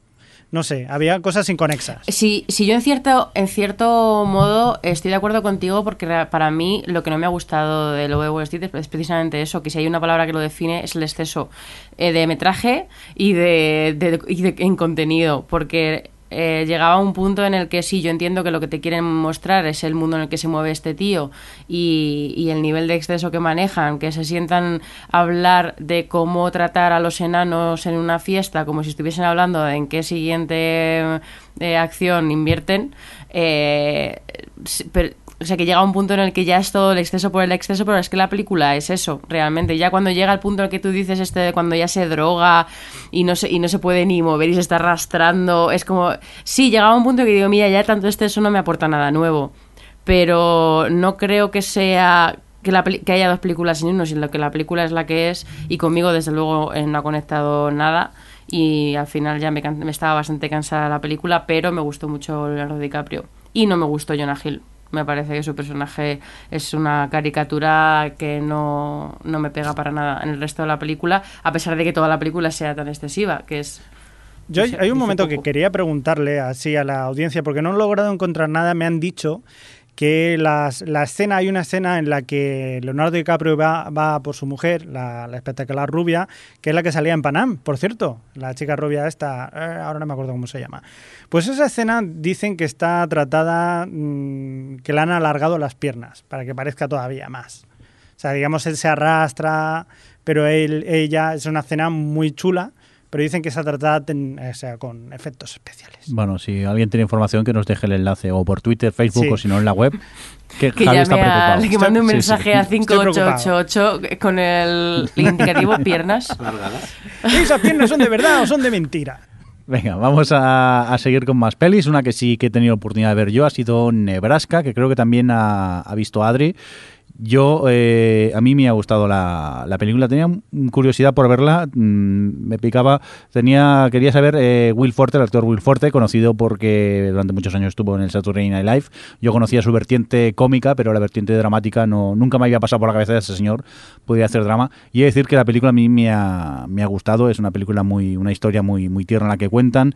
Y esa historia, este padre e intentar recuperar e- ese amor que nunca ha existido. Pero también he de decir que me recuerda un poco, salvando las distancias a la, a la peli de David Lynch, la de Strikes Story, una historia eh, verdadera, se llamaba. Más que nada, pues eso, pues por la imagen que nos da de la llamada América profunda. Lo que pasa también es decir que me sentí un poco engañado porque en el tráiler yo pensaba que sería más tipo road trip y, y luego el tema Mm. ese cuando visitan a la familia También. a mí me, me aburrió un poco. Pero he de decir que yo la recomiendo, la, la disfruté, la disfruté mucho. No sé si Adri compartimos la misma opinión. Bueno, a, a ratos. A mí me gustó Nebraska, no me maravilló ni mucho menos. Me pasó lo contrario que a ti. Por una parte sí que es cierto que tenía expectativas de encontrarme con una road trip movie, pero precisamente es toda la primera parte, que es tranquilamente el primer acto, tra- 45 minutos por lo menos, hasta que llegan al pueblo, eh, que no sabía dónde iba todo eso. Porque además para mí el gran problema de Nebraska es Will Forte. No creo que sea una buena elección de casting, porque Bruce Dern te cuenta todo con una mirada. Es que no abre la boca en prácticamente toda la película y te está transmitiendo muchísimo. Y en cambio Will Forte no hace ese trabajo de construir un personaje con, con o sea, una relación con el padre, no entiendes muy bien... mm, si, él- si, si realmente lo que tiene es paciencia, si realmente tiene algo que reprocharle. Es como. Como el, el estilo este de Pain de contártelo con, con otra cosa que no sean palabras, en el caso de Will Forte no le ha conseguido sacar la interpretación como para que me transmita algo. Entonces, eh, sobre todo esa primera parte no me, no me gustó demasiado. Luego ya cuando llegan al pueblo y empiezan a construirles a los dos y a la familia eh, con el resto de la gente, o sea, es, es el resto del pueblo y del pasado lo que te va construyendo un poco toda esa familia. Y aparte que llega la madre, June Squibb, que para mí pega un salto de calidad la película impresionante cuando aparece ella, que es un personaje arrollador y ella está fantástica y, y tal, ahí ya me gustó mucho, me funcionaba la comedia en esas situaciones, era como muy todo anecdótico, pero, pero mm, ya como que me agarré un poquito más en lo que me estaba contando y al final decidí eso, agarrarme a que me había dado buenos momentos hacia el final de la película que a que a la primera mitad me, me tuvo bastante indiferente. Muy bien, pues hasta aquí este pequeño repaso que hemos eh, hecho de las películas, algunas de las películas nominadas a, los Oscars.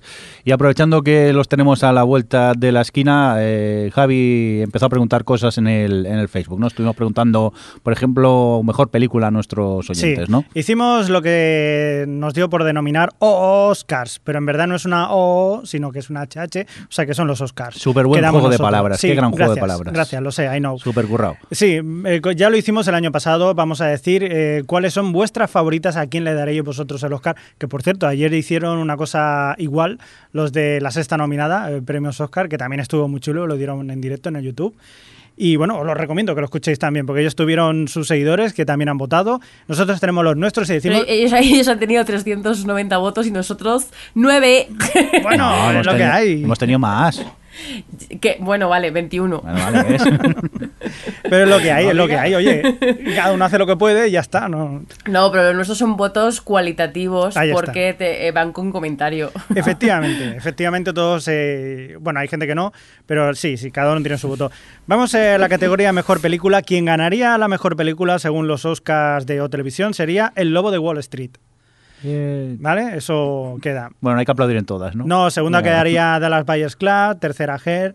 eh, Que es, es un podium bastante peculiar, ¿eh? Sí, sí, sí, Me sí. sorprende sobre Que- todo que Dallas Gravity. Club. Ya. Bueno, pues sí, la variedad está al gusto. También tenemos algún comentario eh, curioso, como por ejemplo el de Dani Teixido, que nos dice, de las que he visto yo voto por Gravity. Me parece la propuesta más innovadora, arriesgada y coñe, que está muy bien hecha. Postdata, solo he visto Gravity. Bravo. bravo, Dani, bravo, bravo. Sinceridad absoluta. Sergio Gallego, por ejemplo, nos decía No hay color, el lobo de Wall Street, que es la que al final ha ganado. Sonia Fernández nos decía Dallas Buyers Club, el lobo de Wall Street está sobrevalorada, le sobra una hora de redundancia.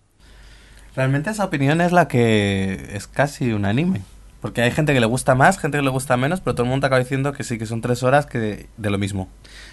Ahora una cosa, vamos a preguntarlo nosotros mismos, ¿a quién le daríamos? Eh, Yo no juego que no he visto pelis ya casi, entonces prefiero no votar. Pero bueno, por ejemplo, Adri, ¿tú a quién se lo darías? Gravity. Cuando vi Her, tuve ahí un. Porque como conecto con todas las fibras de mi ser. eh, no, no, Gravity, Gravity. Gravity, principalmente por lo que dice Dani Teixido, de que es la apuesta más innovadora, más arriesgada. El, vamos, me dio 90 minutos de desasosiego insoportable, pero a la vez súper estimulante. Y, y, en fin, sí, Gravity. ¿Y tú, Alex? Igual, Gravity. ¿Y tú, Javi? Yo también, Gravity. Muy bien, pues parece que hay voto unánime aquí, que se la damos a, a Gravity, el equipo del Y OTV. tú también, porque no has visto Sí, haré, otra. haré como Dani Teixido, mm, se la doy a Gravity. Bueno, Nebraska está entre las nueve Sí, pero para una peli que he visto votar, prefiero no, no hacerlo. Venga, vamos, por ejemplo, a, a Mejor Director, ¿no, Javi? Sí, mejor director eh, por votación popular, esta vez un poco reñida, se lo ha llevado Alfonso Cuarón por Gravity. El segundo ha quedado Mar- Martin Scorsese por El Lobo de Wall Street y tercero ha quedado Steve McQueen por 12 años de esclavitud. Eh, comentarios, por ejemplo, como el de José Antonio Algarra Guerrero, que nos ha, Juchu, para los amigos, que nos decía, vamos a ver si se atreven con Scorsese. Ese un comentario. Luego tenía otro comentario que decía José Antonio lo mismo, José Antonio Algarra Guerrero. Juchu decía, Cuarón hacía mucho que nadie me hacía disfrutar tanto en una sala de cine. Y yo digo, Juchu, tío, ¿qué, pasa? ¿Tienes bipolaridad? ¿Has votado dos veces? No, pues está bien. No, sí, coño. Sí, ¿quieres sí, ha, ha votado los dos. Le, le ha gustado los dos. Está bien. Venga, y los votos del OTV. Empezamos ahora contigo, Javi. ¿Con quién te quedarías? Yo me quedaría con Alfonso Cuarón. ¿Y tú, Alex? También con Cuarón. ¿Y tú, Adri? Cuarón. Pues nada, otro para Gravity Por lo de dicho parte de- anteriormente. del OTV. Venga, vamos a por el mejor actor, Javi. Sí, aquí no creo que nuestros votos ni ninguno vaya a ir a George Clooney. Por cierto, que será buenísimo que la mayoría de la gente se habrá escuchado ya el podcast eh, cuando hayan pasado los premios Sí. y no habremos acertado ni uno. Sí, sí, como futurólogos somos una mierda. Aún me acuerdo sabemos. del especial que hicimos de los Emmy hace unos años. Qué vergüenza. Perdona, continúa. Bueno, mejor actor, nuestros oyentes han elegido a Leonardo DiCaprio. Segundo ha, qued- ha quedado Matthew McConaughey y tercero Bruce Dern. Ese es nuestro podio. Como comentarios, eh, por ejemplo, el de Alejandro Martínez Álvarez que ha dicho McConaughey, no por esta que está brutal, sino por los que lleva haciendo en los últimos dos años. Ni un trabajo malo como DBC. ¿DBC cuál es? Vale. muy bien. El Lobo de Wall Street, True Detective, Matt, El Chico del Periódico, Killer Joe, en todos destaca y encima en esta es que lo borda, es un papel dificilísimo. También Miguel Ramos nos decía que quiere que lo gane Bruce Dern y dice, debo ser el único al que le parece que DiCaprio lo hace bastante mediocre. Muy bien. Y vamos a por los votos de, del OTV. Empezamos con Alex esta vez. Yo se lo doy a Matthew, por lo mismo que ha dicho nuestro comentarista. Muy bien. ¿Tú, Javi? Yo debo decir que Matthew McConaughey odiaba a este chaval. No, no, no, no, no lo odiaba, no tenía nada personal, pero era como decir, qué pereza, por Dios, no quiero ver otra película de este señor. Pero es que con esta película verdaderamente lo borda, hace un papel buenísimo. Y luego si estás viendo todas las otras películas que ha estado diciendo Alejandro o la serie True Detective, la verdad que parece que haya vendido su alma al diablo. Y sí, sí, totalmente Matthew McConaughey. Javi, que solo te he pedido el voto, que no me lo vale, ya justifiques. está, ya vale, vale. Hombre, Adri. el hombre eh, con lo que ha adelgazado se ha quedado hecho en nada, porque luego no ha engordado, no está como antes. No es como Christian Bale que adelgaza, luego se vuelve Batman, luego vuelve a adelgazar. Así luego- está de loco. Ya, bueno, también. Este le, le ves en True Detective que la debió rodar después de, de Dallas y eh, aún está así como que da cosica. Y ves entregas de premios de que ha estado y sigue se le sigue viendo a chupaico. Adri, tu voto. Matthew. Pues nada, aquí... Unanimidad, ¿eh? ¿Que habéis quedado antes y no me lo habéis dicho o algo? o qué? Venga, pues vamos a continuar. Del mejor actor nos vamos a mejor actriz. Javi. Esta sí que no admite ningún tipo de duda. La mejor actriz destacadísima, Kate Blanchett. La segunda, Amy Adams. Y la tercera, Meryl Streep. Pero ya os digo que Kate Blanchett se ha llevado. ¿Por qué has puesto Amy Adams primera y Meryl Streep segunda si tienen los mismos votos? Uno. Porque... ¿Qué te ha hecho decidir? No, porque ha habido gente que la, la ha dicho también. Y también me ha gustado Amy Adams. ¿Sabes? Pero como vale, que lo habían han dicho dejado en los comentarios. Sí, Vale, vale. Vale, y ya está. Se llama el escote que lleva Amy Adams en... Y que no lleva sujetado en toda la película. Bueno, eso tiene mérito también. La- Ah, o sea, digamos Me han que entrado o ganas de verla de repente, no sé por qué. sea, no, no es Amy Adams, sino las tetas de Amy Adams, básicamente. Venga, Dos votos. Eh, comentarios, por ejemplo, el de Nur Garre Sánchez, que nos decía, Kate Blanchett, la peli es ella. José Manuel Pérez nos decía, Oscar especial a Amy Adams y a su escote en American Hustle. Ahí está. El, Ahí está el desempate. Y Lourdes Soria, que nos decía, ninguna. Muy bien, también es, es, válido el- el comentario. Y vosotros, Adri, ¿tú con quién te quedarías? Con Kate. Con Kate. Alex, creo que va a volver a haber unanimidad con Kate.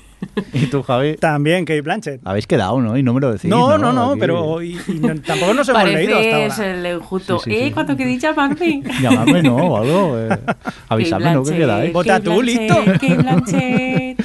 Tendré que ver más películas o algo Bueno, así. actor de Pero- reparto, si queréis vamos a esta. Aquí sí que puede haber un- algún cambio.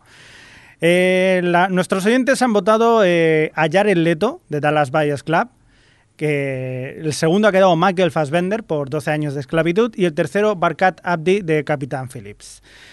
Eh, ¿Vuestros votos? Venga, No sé. Adri, empezamos contigo. Jared Leto. El Leto. personaje que hace es mm, icónico. Alex, Eh, Jared Leto. Es brutal. Muy bien. ¿Y Javi? La verdad que Jared Leto está muy bien, pero yo en este caso me tengo que, que fijar más en Michael Fassbender porque lo hacía muy bien también, el chaval. Total, que gana Jared Leto por... Jared Leto. Yo tengo ganas de que le den ya un Oscar a, más que a Michael Fassbender, pero realmente es pronto, lleva muy pocos años. Claro, en- tampoco ha hecho tanto... Pero es que todo lo que ha hecho se merece un Oscar. Es que es un no tío. se merece un Oscar por Magneto. No, pero lo hace muy bien. Quiero decir, está fa- eh, no, se lo merecía por Shane y ya está. Ah, sí, sí. no, está muy bien Michael Fassbender en 12 años de esclavitud. Estoy de acuerdo en que es, eh, para mí es de, del todo el reparto es el que más me gusta. Pero yo creo que llegará a otro papel, llegará a su momento. Y es que lo que hace Jared Leto es alucinante. Sí, la, Sí, sí. la transformación, ya no solo física, sino que es que eh, se convierte en el personaje. Es impresionante. Sí, eso sí que es verdad, la- cuesta, o sea, cuesta decir no a Jared Leto y quedarse con Michael Fassbender, pero es lo que hay. Muy bien, pues vamos ahora por la actriz de reparto que han escogido nuestros oyentes. Pues la primera está un poquito reñida. Ha quedado Jennifer Lawrence, Lawrence, Lawrence, muy bien. la de la gran estafa americana haciendo de Choni su papel, su papel de toda la vida. Ha quedado segunda Julia Roberts en agosto y tercera, tercera Lupita Nyong'o con 12 años de esclavitud. Muy bien, y vamos a por nuestros votos. Javi, tú, ¿con, a quién, ¿con quién te quedas? Yo me quedo con Sally Hawkins de Blue Jasmine. Muy bien, eh, Alex, Venga, voy a decir Lupita. muy bien. Porque, a ver, es que tiene tres escenas que son de Oscar. Y, y- Cualquiera. Voy a hacer un comentario, a Juan Lu. le- a hacer un comentario, Juan Luis Anguilo, cualquier negra delgada que pongas ahí. no, es cierto que, a ver, tiene tres secuencias que son un regalo y ella lo hace bien y Claro, ya la está. sabe aprovechar. Es Sí. decir, eso no es malo. Yo me quedo con June Squibb. Porque aunque Jennifer Lawrence me parece que se adueña de todas las secuencias en las que aparece en la estafa americana, es cierto que ya tiene su Oscar, ya basta un poquito, no hace falta que le demos otro. Y June Squibb para mí es lo que más me ha gustado con diferencia de Nebraska y me quedo con ella. pues nada, como tenemos un empate, que le den un Oscar a cada una de las tres. Venga, Ya está. Yo es que no solo he visto Nebraska, sí que es verdad que June Skip está impresionante en su papel. Pero claro, tampoco he visto las otras, no puedo, no puedo comentar. Venga, vamos a por la última, ¿no? Creo, Javi. Sí, porque había más categorías, pero a mí me emperré un poco y ya lo Sí, dejé sí, solamente en esta. I'm sorry, I'm sorry. No, no, que tampoco vamos a darlas todas, que para eso está la ceremonia. Claro, claro, si no seríamos aburridísimos también nosotros. Venga, animación, película de animación. La ganadora de la película de animación, según nuestros oyentes, debería ser Frozen. Segunda debería ser Gru, la segunda parte. Y la Mm. tercera, Ernest and Celestine. Tenemos, eh, por, por, ejemplo. encima de Gru, digo, por debajo de Gru, qué locura. Bueno, bueno, es- esto es lo que hay. Por ejemplo, teníamos el. el- Este, este me gusta, este comentario de Lourdes Soria. Sí, el- un comentario de Lourdes Soria que decía: Mi villano, eh, Gru 2, mi villano favorito. Siento herir sentimientos, pero Frozen es una mierda. Sorry, Adri. Paneada. También Mario Mecati García nos decía: Este año no se lo quitan a Disney, escuchad a los niños que son los que saben. Muy bien, entonces, vuestros votos, Javi. Pues debo decir que Frozen, por ejemplo, es una película que, que- que está muy bien hecha, que a mí me parece genial.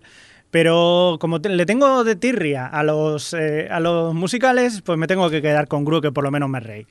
Muy bien, Adri. Pues yo no dudo, para mí Frozen, aunque me gustó mucho Ernest y Celestine, y The Cruz es simpática, pero no para Oscar, y The Wind Rises pues no es la película más redonda de, de Miyazaki, pero Frozen es hora de que Disney, como bien dice Mario, eh, se vuelva a llevar Oscars por sus películas. Muy bien, ya acabamos contigo, Alex. Pues Frozen, porque me hizo sentir como una niña de 5 años. Oh. Muy bien. Pues Oscar para Frozen de parte de, de OTV. Ya se lo mandaremos por, por Seur. Hasta aquí este pequeño repaso que hemos hecho en, en el OTV sobre los premios Oscar. Eh, en la próxima edición eh, supongo que os contaremos eh, realmente si hemos acertado algo o no y os diremos los ganadores de... Hoy ya lo este veréis año. vosotros. Sí, también. Vamos a continuar con más cosas y es momento para que comentemos qué es lo que hemos visto y que queramos destacar estos días. Javi, empezamos contigo. Pues yo he estado viendo varias cosas, aparte de las películas estas de los Oscars y tal. Me quería, quería deciros que, que he seguido viendo Black Sails ¿Para qué? porque soy una especie de patrón de las causas perdidas y cuando todo el mundo dice que es una mierda y yo varias veces lo creo, digo, esta, peli- esta, esta serie tiene algo, tiene algo. Y efectivamente debo deciros que a partir del cuarto capítulo mejora. ¿Pero en serio o es para llevar la contraria? No, en serio, créeme, mejora. Mejora porque ya parece que sí que sabe a dónde va. No va a ser todo pirateo de vamos a abordar barcos, no van a ser todo tetas y culos, ya no hay tantas tetas, tantos culos, una lástima, pero sí que parece que tiene una, un, un propósito y que va a ir hacia... Yo ya te digo que ello. del piloto no, no Bueno, pasaré. Bueno, Ya. yo te digo eso, yo, yo animo a la gente a que lo vea. si, si algún oyente la está viendo, que nos comente si Javi tiene razón o nos está tomando el, el pelo, que nos deje algún comentario. A lo Tinkring. Que no nos fiamos de ti. ¿Qué más? ¿Qué más quieres destacar, Javi? También debo destacar que, bueno, no lo he visto todavía porque acaba, fue ayer, pero sale Vikings. Ha llegado la segunda temporada de Vikings y tengo muchas ganas de verlo. Muy bien. Verla. Ya está. pues vamos a continuar con más cositas. Adri, tú que has visto algo súper nuevo, ¿no? Yo sí. Yo con todas las cosas que tengo pendientes, eh, como la película se estrena el 14 de marzo, que además ya nos han confirmado que ese mismo día nos van a enviar los links para descargar, eh, me he puesto con Verónica Mars, que quería hacer revisionado antes. Yo pensaba que ya no me da tiempo y de repente esta semana ha sido como, venga, me voy a poner uno. Venga, pues voy a poner el siguiente. Y al final he acabado viéndome la primera temporada, ya la tengo vista enterita y ya estoy con la segunda. Y, bueno, sigo, sigo adorando Verónica más, adoro el personaje, adoro la serie. Además, esta segunda vez, sobre todo la primera temporada, bueno, que es la que he visto completa, eh, he admirado todavía muchísimo más la calidad de sus guiones y lo, la cantidad de referencias, mm, la cultura pop que tiene, eh, lo bien que te mezcla un poco todos los géneros que maneja. Vamos, es que me parece un serión. Y tengo unas ganas de ver la peli. Ahora estoy otra vez con las. Después de ver. eh, de hacer el revisionado, estoy otra vez con mi amor de por Verónica más renovado y, y estoy muy emocionada. Vale, yo estoy como, como tú, en plan monotemático, en este caso ha sido Continuum, la empecé eh, creo que el, el domingo pasado, sí, cuando eh, todos estabais quejando del documental de Jordi Evole, yo había empezado a ver Continuum y esta producción canadiense de ciencia ficción y me he quedado totalmente enganchado. El, el piloto me encantó y, y, luego el resto de capítulos me, me, gustaron. Comenté en Twitter que había alucinado mucho con el piloto, pues me dijeron prepárate porque la segunda temporada aún mejora más porque abandona un poco el, lo que es el, la trama procedimental para centrarse más en la mitología de la serie y es cierto que sigo enganchadísimo a la segunda temporada y creo que si no se ha estrenado hasta punto de estrenarse la tercera ya le tengo ganas y yo os la recomiendo. Es un ¿Cuántos capítulos son? Creo que la primera son 10 eh, capítulos y la segunda temporada son más. Ahora de memoria no recuerdo si eran 13 o un, un, poco más. Ahora ahí sí que me pillas. Pero yo os cuento a grandes rasgos. Es, eh, bueno, pues es, eh, ¿cómo os lo diría? Una chica que debido a un accidente en el futuro, en el 2077 creo, viaja a través del tiempo junto a unos tíos muy malos malotes al 2012 y es la lucha que tiene ella por intentar volver a, a su presente, al 2077 y por otro lado eh, contra estos malos malotes que han hecho algo muy gordo en el futuro para intentar que eso no, no vuelva a, suceder. Y la verdad que, no sé, la serie mmm, yo la conocía, pero la tenía por allí, me la encontré en Netflix, me puse con ello y ya os digo, totalmente enganchado y la recomiendo muchísimo. Y tú, Alex, has visto de todo un poco por lo que veo aquí en el guion, ¿no? Sí, por un lado me puse finalmente con The Americans, una serie de la que en su momento vi el piloto, no me convenció porque me resultó muy frío, pero luego las opiniones positivas de la gente me animaron a pues a darle una segunda oportunidad. Había sobre todo comparaciones con que pues era lo que tenía que haber sido Homeland tal y cual. Y bueno, puedo decir que, es una buena serie, que creo que podría ser mejor. No creo que esté en las grandes ligas por ahora. Tiene buenas ideas, buenos momentos. Bueno, la serie, por si no la conocéis, nos cuenta en los años 80 como dos espías de la KGB se hacen pasar por un matrimonio americano y bueno, y entonces conviven como un matrimonio, tienen dos hijos, pero realmente son espías. Y creo que eso, que tiene buenas ideas, pero también tiene algunos problemas a la hora de, sobre todo de, de verosimilitud, porque... Hay cosillas que no te encajan, gente que habla demasiado, que por ejemplo hay un, el vecino de ellos trabaja en el FBI eh, ocupándose contra espionaje y le cuenta a sus vecinos todo. Como, pero a ver, si te dedicas a contraespionaje, no le vas a tu vecino si le dices tus misiones secretas. Cosillas así eso, que me chirriaban mucho. Eso, eso es muy español, ¿eh? sí, la verdad. No, y, y luego a veces también me, me, resultaba un poco extraño el récord emocional de los personajes de un episodio a otro, de la pareja protagonista, que a lo mejor acababan el episodio enfadados y en el siguiente volvían a ser un matrimonio feliz. Y era un poco como, a ver, aquí me he perdido algo. Pero tiene cosas buenas, yo creo que van manejando bien eso, el hecho de que sean dos espías que en teoría no se quieren, pero tienen que hacer que están casados y como poco a poco los sentimientos entre ambos empiezan ya a aparecer y a afectar en sus misiones. Y luego está la actriz esta Margot Martindale que aparece como pues como otra agente del KGB haciendo un personaje bastante chulo. Eh, se ha estrenado ahora la segunda temporada, me puse eso al día para poder ver la segunda, a ver qué tal, porque creo que tiene elementos para que en su segundo año ya sea realmente la gran serie a la que yo creo que aspira. Y luego, por otro lado, también terminé de maratonear, que la tenía ahí pendiente, Scandal. Y bueno, solo puedo decir que esa serie es tan maravillosa. Yo creo que es que hacía mucho tiempo que no se hacía una serie igual en televisión. Es decir, tan, yo creo que desde esas, esos culebrones de los años 80 como Dallas o, o Falcon Crest en los que daba igual todo, lo, cual, lo importante era sorprender al espectador con giros locos y a cada cual más absurdo, pero a la vez mantenerte enganchado, pues eso lo consigue perfectamente Scandal. O sea que no, hay que no hay que tomársela en serio, ¿no, Scandal? No, bueno, hay gente que lo hace y la disfruta mucho. Pero si la ves sin tomártela en serio, también te lo pasas en grande, sobre todo porque es no te lo puedes creer lo que estás viendo, no puedes esas interpretaciones tan pasadísimas de rosca a todos, que parece eso que les han dado un poco de coca antes de empezar, eh, esos diálogos completamente absurdos, esos giros que, que, es que no hay por dónde cogerlos. Pero toda esa mezcla de tanto desastre junto funciona sorprendentemente bien. Y nada, pues, pues eso es lo que está viendo. Muy bien, pues yo creo que ya va siendo hora de que nos despidamos, que hemos estado hablando un ratillo como siempre. Hasta aquí la edición de hoy de LOTV. Volvemos en 15 días aproximadamente. Javier Fresco, que muchas gracias. A vosotros. Adri, que muchas gracias. A ti. Uy, qué bonito. Y Alex, eh, muchas gracias también. De nada. Y un cordial saludo de quien nos acompañó con vosotros, el señor Mirindo. Nos oímos, lo dicho, en 15 días. Hasta luego. Hasta luego. Adiós. Adiós. O Televisión Podcast, el podcast de la cultura audiovisual.